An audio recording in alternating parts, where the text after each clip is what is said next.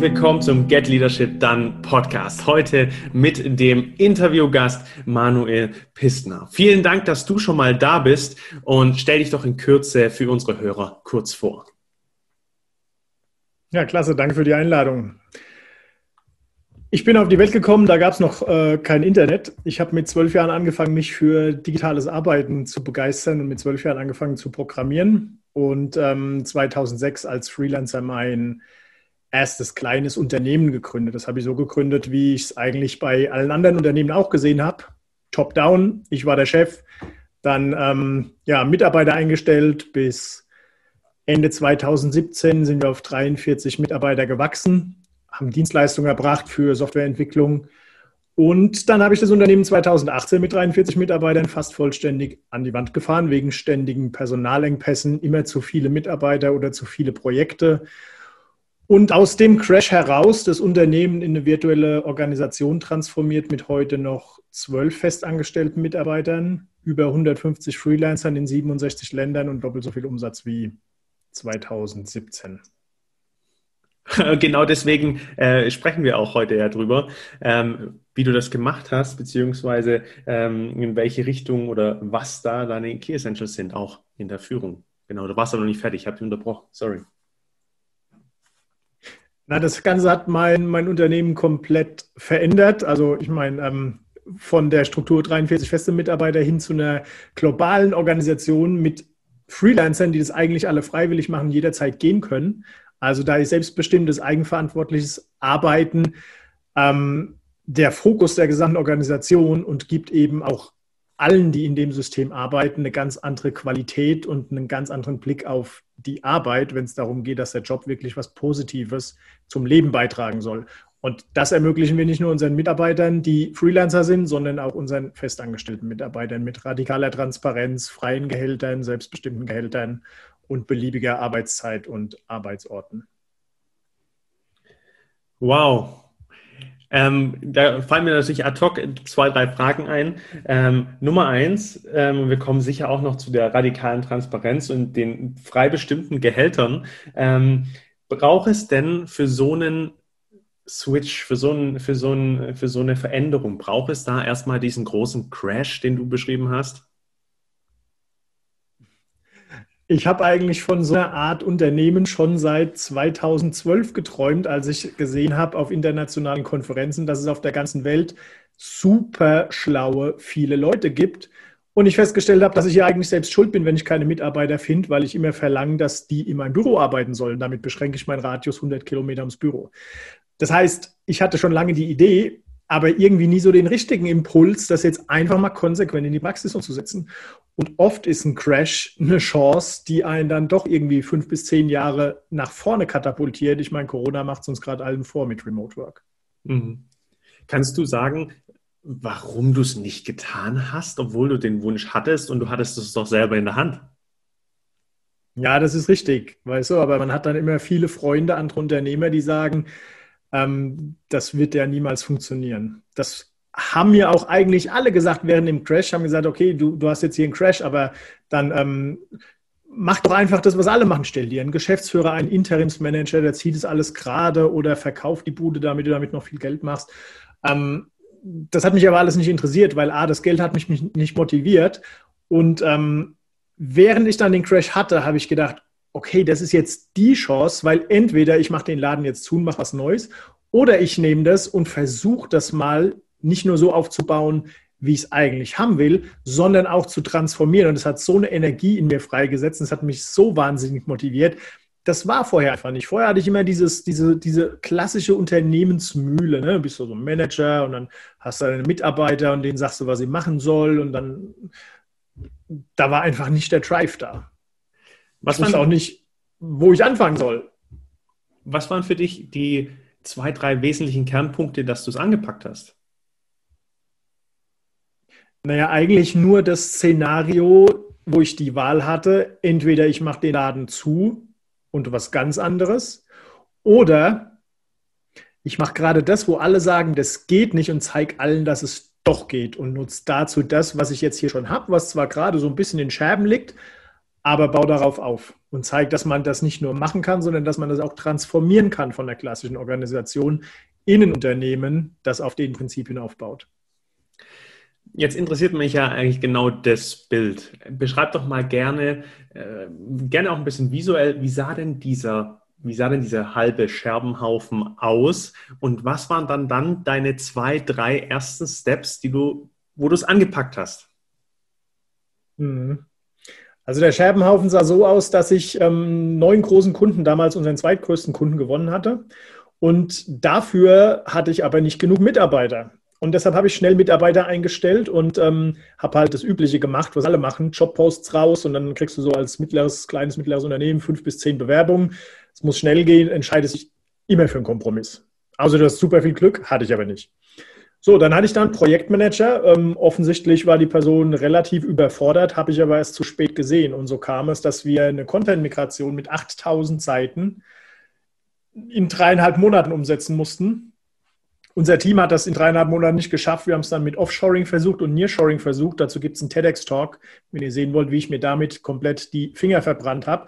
Und der, ähm, der Account Manager in dem Nearshoring-Unternehmen. Und da habe ich so mein, mein, mein Feindbild in der vollen Intransparenz gefunden. Der hat mir einfach alles versprochen, was ich hören wollte, hat aber keine Transparenz gegeben, wie viele Leute da hinten dran eigentlich sind, die diesen Content migrieren, was die eigentlich können, wie viel die arbeiten. Der hat mir jeden Tag zehn Seiten präsentiert, die migriert wurden, aber zehn im Vergleich zu 8000 ist halt überhaupt nicht repräsentativ. Und der hat mich dann tatsächlich einen Tag vor seiner Deadline vor die Tür gesetzt. Und es war fast nichts erledigt und wir hatten 500.000 Euro Vertragsstrafen auf das Projekt. Und zur gleichen Zeit hatte ich noch eine Patentklage aus einem anderen Projekt, die belief sich auch nochmal auf ungefähr 500.000 Euro. Da brauche ich nicht äh, viel sagen, dass die Wahrscheinlichkeit groß ist, dass eine dieser beiden Risiken zum Crash führt. Und selbst wenn nur eines dieser Risiken zum Crash führt, dann kann ich den Laden dicht machen. Das war das Szenario damals. Naja, und gerettet hat es mir ein virtuelles Team aus Freelancern, 23 Freelancer, die ich am gleichen Tag noch bekommen hatte, die mir mit 14 Stunden am Tag bis zum Montag übers Wochenende quasi die ganzen Seiten migriert hatten. Und zwar mit mir als Leader, der volle Transparenz hatte und volle Kontrolle. Wenn einer gegangen ist, war es völlig okay.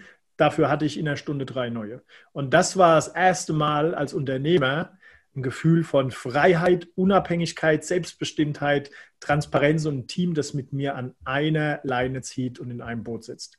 Und das hat den Punkt getriggert zu sagen, dieses Gefühl will ich nie wieder aufgeben. Und ich habe sofort 20 Leute entlassen, weil ich gemerkt habe, ich habe einfach nur Kompromisse eingestellt über die letzten fünf, sechs Jahre, weil es immer schnell gehen musste und nicht gut sein musste. Und habe das Unternehmen dann eben aufgebaut auf Prinzipien, die meine Werte sind, also Transparenz, Teamgeist, Fairness, Wirtschaftlichkeit, Erfolg und Teamgeist, ja. Wow. ähm, wie bist du denn auf die Idee gekommen, dann kurzerhand zu sagen, ich beschäftige 23 Freelancer? Ähm, es gibt Studien von der Stanford University, die heißen Flash Teams, Stream Teams und Flash Organizations. Und kürzlich kam eine raus von der Harvard University, auch nochmal über ähm, die On-Demand Workforce heißt es. Die erste Studie kam 2015 raus und da ich seit 2012 mit Freelancern schon immer mal wieder so ein bisschen Kontakt hatte, auch wenn ich die immer lange schon kannte, ähm, war das schon immer so in meinem Kopf, dass, das ja ein Ansatz ist. Und ähm, ich habe einfach keine andere Möglichkeit gesehen, das irgendwie in diesen vier Tagen hinzubekommen, außer zu sagen, ey, ich brauche jetzt irgendwie 20, 30 Freelancer, gebe denen einen ganz klaren Workflow, helfe denen dabei, Transparenz und Qualitätssicherung zu etablieren und das war letztendlich die Rettung für mein Unternehmen. Ja. Wow. Und dann hast du ähm, 20 Leute entlassen und hast es Step by Step umgebaut. Was waren denn da deine, deine, auch deine ersten Schritte? Also hast du dann einfach so radikal das so gesagt, so ab heute läuft so, Leute? Oder wie, wie war der Übergang? Also das, ja, das Erste, was ich gemacht habe, ist, ich habe zwei Tage durchgeschlafen, weil ich selbst über vier Tage 18 Stunden vorm PC gesessen habe, um zu schauen, wie meine, wie meine Tasks über die Boards fliegen. Ja. Ähm, da konnte ich einfach nicht mehr loslassen. Ich war komplett, äh, auch mit dem ganzen Stress, komplett erschöpft. Zwei Tage geschlafen Und dann habe ich gedacht, so jetzt muss ich wieder ein bisschen Sport machen und habe mich, bin ins Fitnessstudio, habe mir 300 Kilo auf die Beinpresse geschnallt und habe gedacht, jetzt vergesse ich mal den ganzen Frust und habe mir dabei ein Hörbuch angehört von Ricardo Semmler, The Semco Principle. Und dieses ähm, Hörbuch oder Video hieß How to Lead a Business with Almost No Rules. Und das hat mich extrem inspiriert. Und da habe ich gedacht, ja, so einfach kann es eigentlich sein. Wenn eh alles transparent ist, statt dass immer alle Fakten versteckt werden, um eben ungleiche Interessen zu verheimlichen oder zu verstecken, wenn das auf einmal nicht mehr da wäre, dann können wir auch alle an einem Strang ziehen. Wenn es aber immer so ist, dass ich nur Mitarbeiter einstelle, damit die das tun, was ich erreichen will, statt ihnen einen Purpose, einen Sinn zu geben und sie dabei zu enablen, ihnen dabei zu helfen, dass sie A persönlich wachsen können und ihren Job besser hinbekommen, dann ist ja eigentlich mein Problem gelöst. Und wie du schon sagst, ja, das war sehr radikal, würde ich so auch nicht nochmal machen, weil ich viel gelernt habe.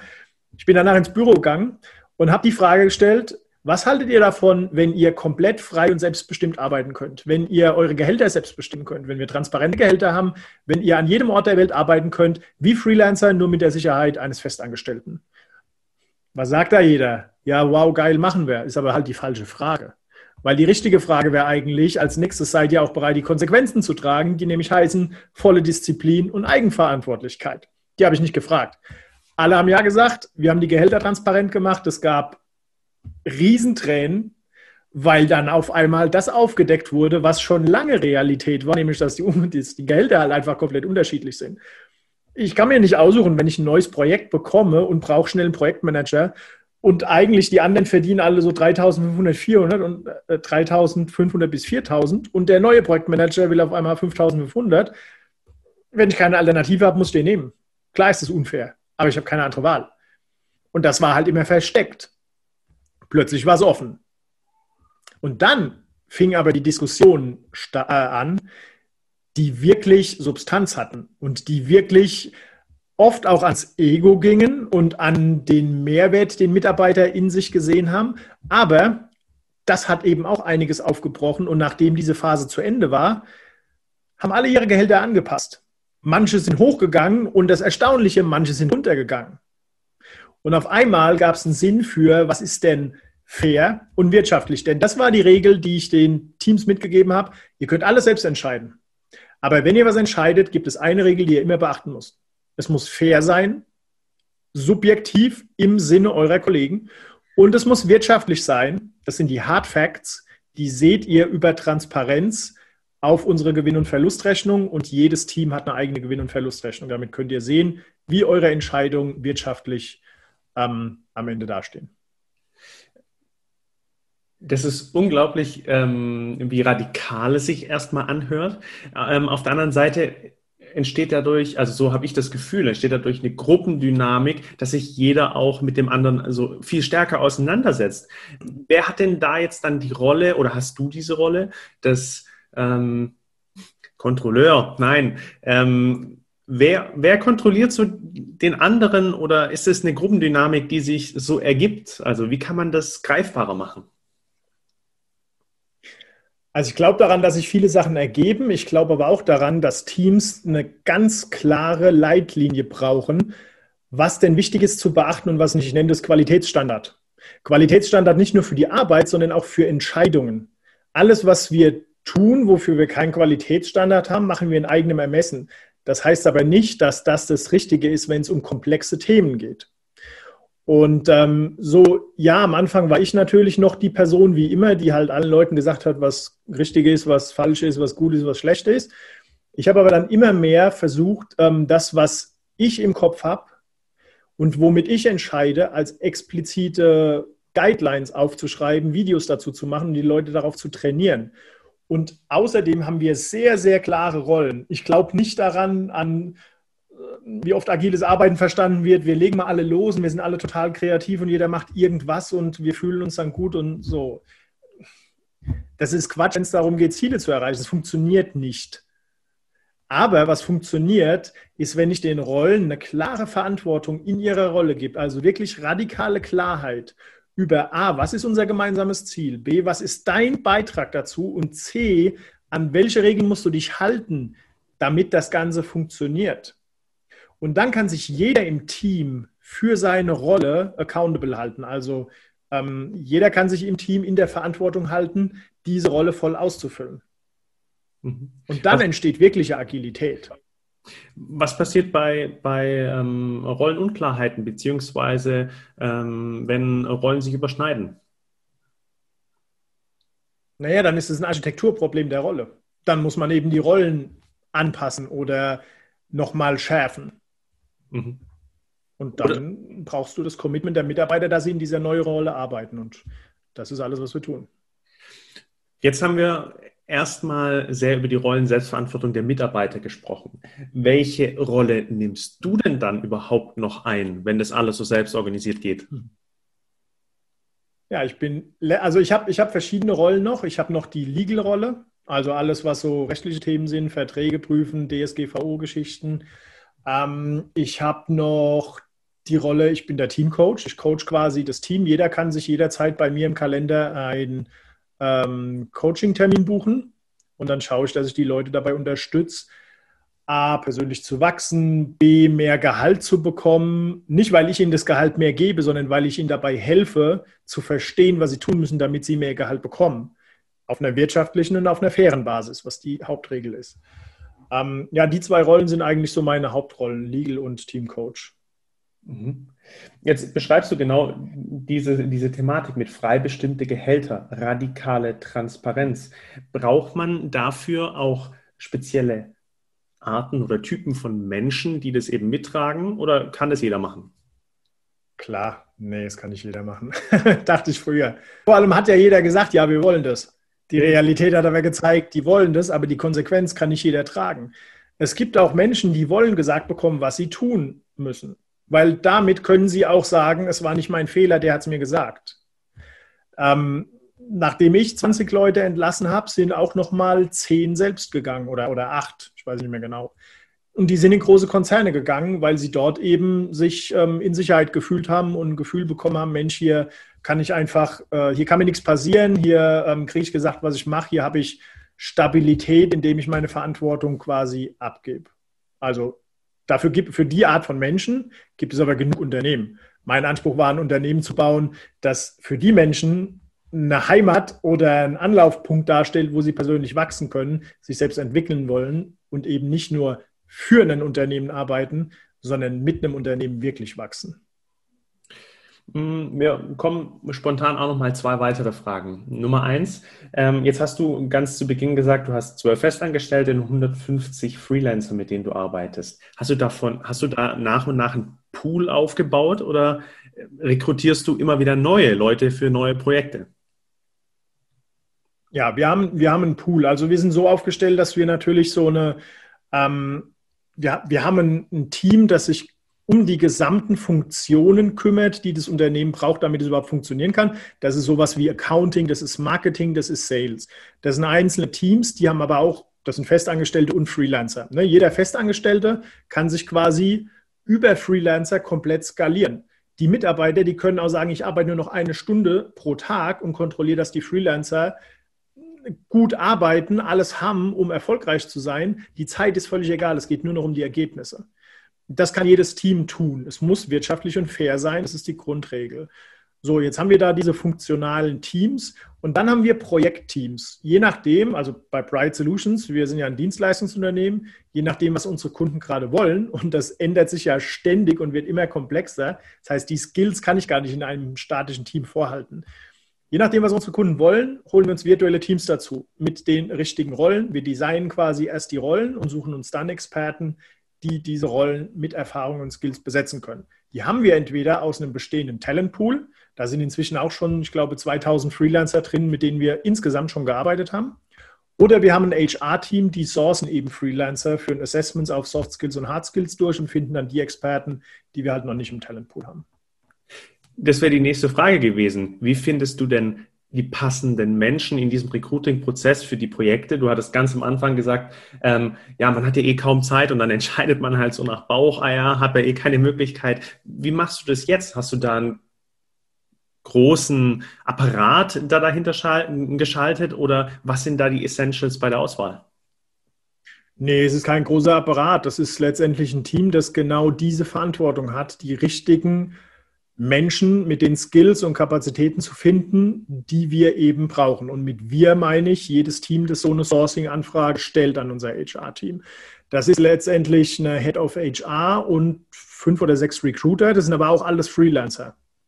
Und die, ähm, wir haben eben so ein, ich nenne es auch wieder mal Qualitätsstandard für das Assessment, wie wir Soft Skills prüfen, wie wir Hard Skills testen. Dann gibt es nochmal ein Experteninterview. Und ähm, wo man die findet, naja, es gibt ja, ach, keine Ahnung, ich glaube 300 Freelancer-Portale inzwischen. Wir nutzen 20 davon. Und darüber sourcen wir die, führen dann das Assessment durch. 90 Prozent meistens werden dafür noch nicht brauchbar sein, weil sie halt noch nicht die Erfahrung haben, die wir brauchen. Ähm, aber die restlichen 10 Prozent, die sind dafür sehr, sehr gut geeignet und meistens habe ich die in zwei bis drei Wochen statt drei bis sechs Monaten. Okay, ja, spannend. Es ist alles flexibler, äh, irgendwie geschwindiger, also schnell, schneller. Ähm, und wie hat sich denn deine Führung, deine klassische Führung von deinem damaligen Unternehmen zu dem heutigen Führungsverständnis, Verhalten verändert? Ja, die war, die, das hat sich radikal verändert und damit eigentlich für mich auch mein gesamtes Leben. Also ich habe früher war ich immer ohne mich ging nichts. Ich war immer Mr. Fixit. Ich habe immer alle Feuer selbst bekämpft, ähm, musste den Mitarbeitern sagen, was sie wie wann machen sollen. Keiner hat sich getraut, wirklich Entscheidungen komplett selbst zu treffen, sondern es hing immer von mir ab. Ergebnis war, ich habe 12 bis 14 Stunden jeden Tag gearbeitet, weil ohne mich halt nichts ging. Und wenn ich ähm, heute mal schaue, also ich habe ja inzwischen noch ein weiteres Unternehmen, FlashHub, wo wir anderen Unternehmen dabei helfen, so ein digitales Leadership aufzubauen und mit Freelancern zu skalieren. Und das ist im Moment eigentlich mein Fokus. Das, das Unternehmen Bright Solutions ist natürlich das deutlich größere, aber ich arbeite dort maximal zwei, drei Stunden am Tag. Und zwar halt dann, wenn mich mein Team braucht. Und wenn sie mich nicht brauchen, lasse ich sie in Ruhe. Mhm. Das heißt, dann, ne, dann, ist der, dann ist der Unterschied, ich kann heute mich darauf konzentrieren, mein Team zu unterstützen, wohingegen ich früher immer ständig im Stress war und alle Feuer versucht habe zu löschen und die Leute irgendwie gegen ihren Willen dahin geschoben habe, die Dinge so zu machen, wie ich sie will. Mhm. Das ist heute zum Glück nicht mehr so. Was braucht es denn auch da für dich oder jetzt, wenn du sagst, ähm, du hilfst anderen Unternehmen auch dabei, eben dieses Digital Leadership aufzubauen, genau auf diese Art und Weise? Wie hat sich das oder was muss sich denn dann grundsätzlich auch in, dem, äh, in der Grundhaltung von einer Führungsposition, von einer Führungskraft ändern? Beziehungsweise heißen die dann noch Führungskräfte oder ändert sich da dieses komplette Rollenbild? Ich glaube, es ist völlig egal, wie die heißen. Wichtig ist, was sie machen. Weil das Verhalten bestimmt die Kultur und die Ergebnisse. Und was ich, was ich immer wieder sehe, wenn ich Unternehmen dabei helfe, die meisten kennen ihre Ziele nicht. Das klingt so banal, aber die meisten kennen ihre Ziele nicht. Wenn man Manager fragt, kennst du deine Ziele? Klar, sagt jeder ja. Wenn ich sie frage, kannst du mir deine Ziele mal zeigen? Sagt jeder, was soll ich dir da zeigen? Weil es keine, oft keine klar definierten, aufgeschriebenen Ziele gibt. So, das ist der erste Schritt, wirklich die Ziele zu kennen und dann die Teams zu fragen, guck mal, was ist denn euer Beitrag, den ihr auf diese Ziele leisten könnt? Was sind denn eure Ziele, wenn ihr die erreicht, dass wir in der Summe unser übergeordnetes Ziel erreichen? Und die gebe ich nicht den Teams vor und mit Widerwillen versuchen die das dann irgendwie zu erreichen, weil dann ist es mein Ziel, dann machen sie es für mich. Wenn ich ihnen aber zeige, guck mal, in die Richtung geht's, was könnt ihr denn dazu beitragen und wie machen wir das messbar, was ihr dazu beitragen wollt? Dann ist es Ihr Ziel. Dann können Sie auch die Ownership über die Ziele ähm, übernehmen. Und das ist eigentlich, was ich erreichen will. Das ist was, was ich, was oft viele total neu finden, wenn ich ihnen das erkläre, dass mein Ziel immer ist, Teams aufzubauen, die komplette Ownership für ihre Ergebnisse übernehmen und die Ergebnisse so definiert sind, dass sie auf das große Unternehmensziel beitragen.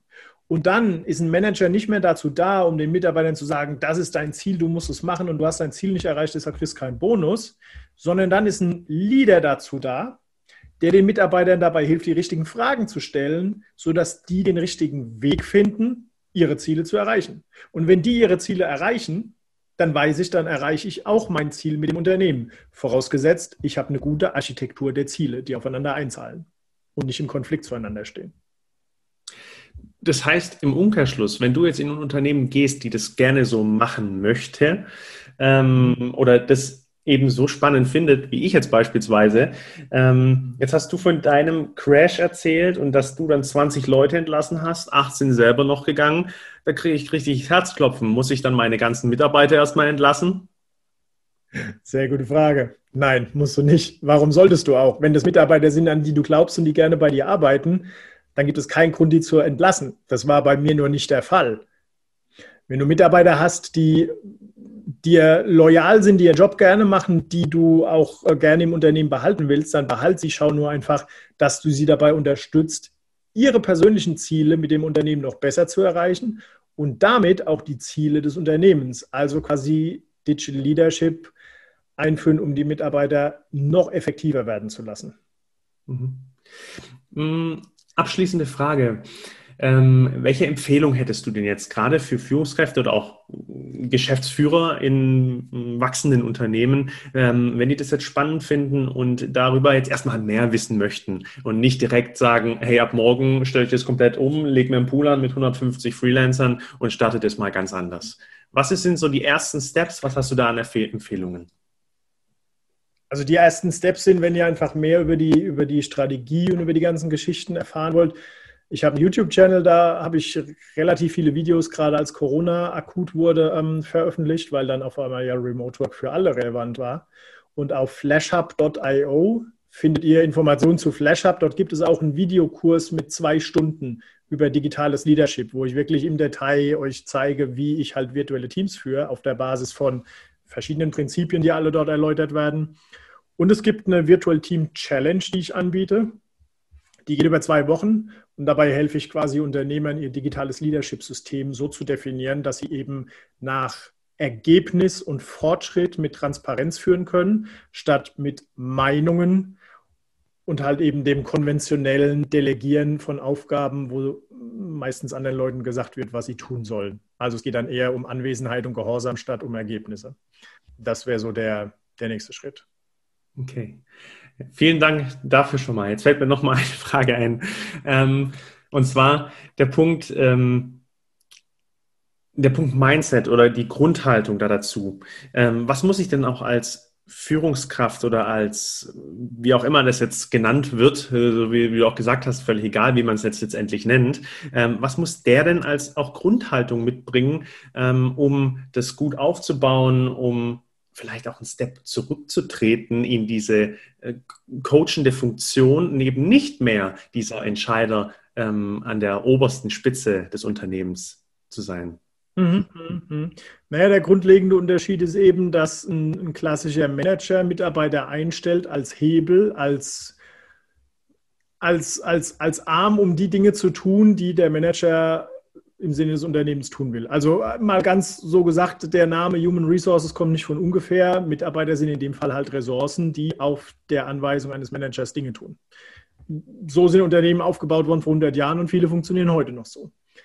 Ich glaube, das andere Verständnis muss aber sein, sich zu überlegen, a, was ist denn der Sinn des Unternehmens, wo wollen wir hin und wie bauen wir verschiedene Ziele, also ich rede da immer von Zielarchitektur, wie können wir verschiedene Ziele aneinander knüpfen, sodass wir unser großes Gesamtziel erreichen?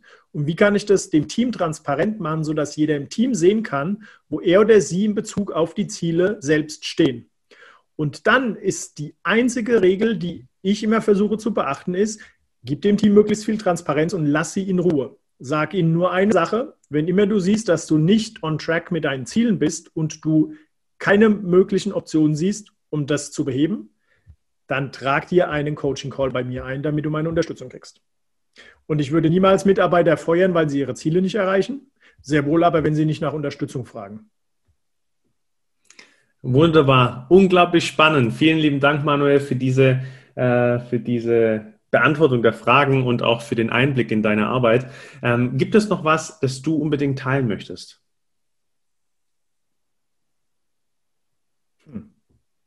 Das ist eine gute Frage.